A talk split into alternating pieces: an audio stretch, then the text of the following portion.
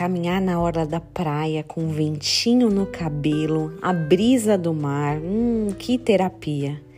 Mas caminhar até a orla já não é tão terapêutico assim. Se você tá descalço naqueles dias quentes, seu pé queima.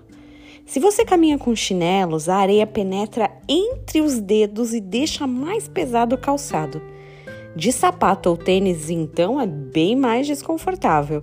Enche os cantinhos de areia e vai afundando a cada passo. É como a caminhada da vida. Às vezes a gente passa pela areia densa antes de chegar na orla da praia. Até lá, consideramos que estamos num deserto.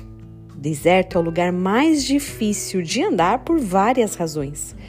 Você lembra dessa dificuldadezinha de chegar até a orla vendo o mar? Mas imagina quando a paisagem é entediante, quando não tem nem sinal de praia, somente areia, monte de areia, vale de areia e mais areia. Para complicar, pouca água, passos pesados, ventos que mudam de lado e jogam ainda mais areia nos seus olhos. Tédio e falta de expectativa é o cenário que muitos de nós vivemos na travessia do deserto. Não é à toa que o profeta Isaías revela a profundidade do amor de Deus conosco. Ei, eu vou colocar um caminho no deserto. Isaías 43, 19. Eu vou fazer acontecer.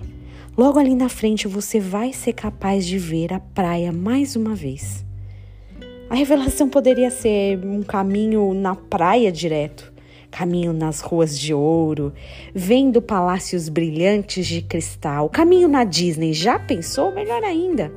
Mas nesses locais nossa mente pode até se distanciar de Deus, já que estamos bem, o Waze está funcionando, conseguimos enxergar com claridade.